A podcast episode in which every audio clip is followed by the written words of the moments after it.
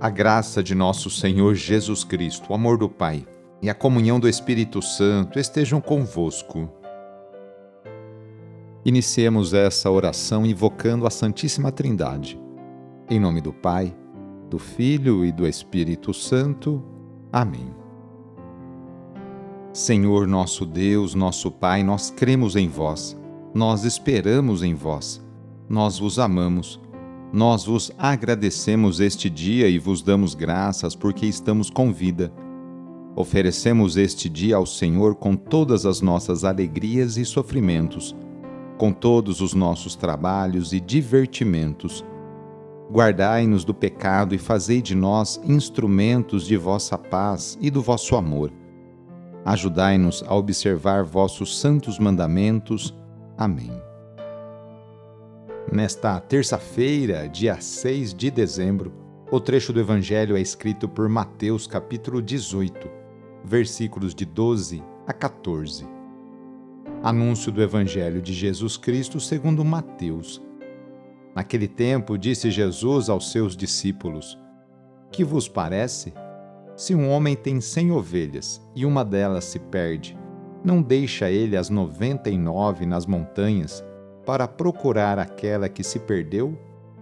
Em verdade vos digo: se ele a encontrar, ficará mais feliz com ela do que com as noventa e nove que não se perderam.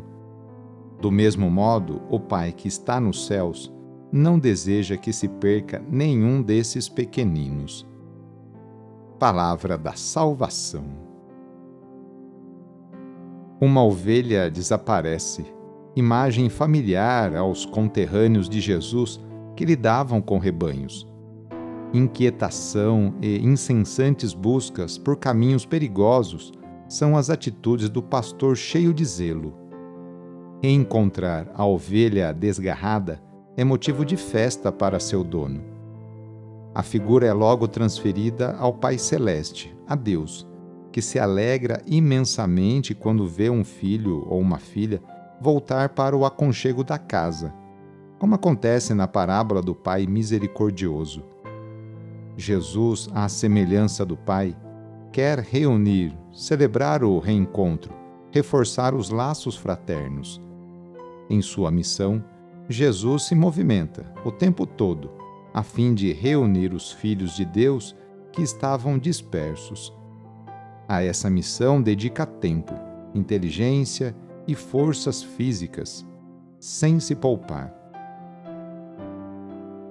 Nesta oração, vamos apresentar a Deus todos os nossos objetos que a gente quer que Ele os abençoe.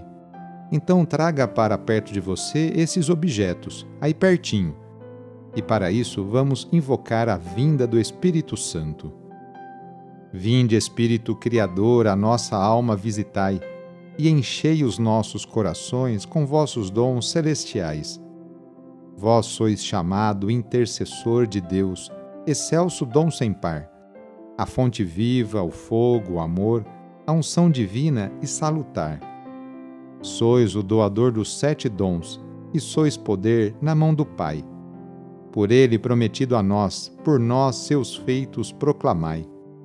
A nossa mente iluminai, os corações enchei de amor nossa fraqueza encorajai, qual força eterna e protetor. Nosso inimigo repeli e concedei-nos a vossa paz. Se pela graça nos guiais, o mal deixamos para trás. Ao Pai e ao Filho Salvador, por vós possamos conhecer, que procedeis do seu amor, fazei-nos sempre firmes crer. Amém. Oremos. Derramai, ó Deus, a vossa graça em nossos corações e sobre esses objetos, sobre a Bíblia, terço, medalha, chaves, imagens, vela, enfim, a todos os objetos que apresentamos para se tornarem um sinal da vossa bênção e da vossa graça, para todos que os utilizarem para rezar com espírito de fé e de oração. Então desça sobre esses objetos a bênção do Deus Todo-Poderoso, Pai, Filho e Espírito Santo. Amém.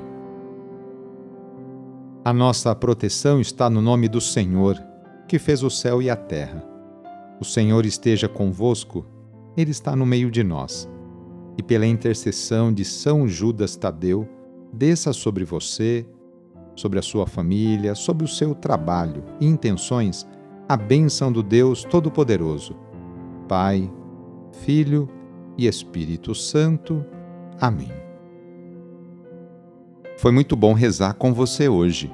Se esta oração está te ajudando, eu fico muito contente.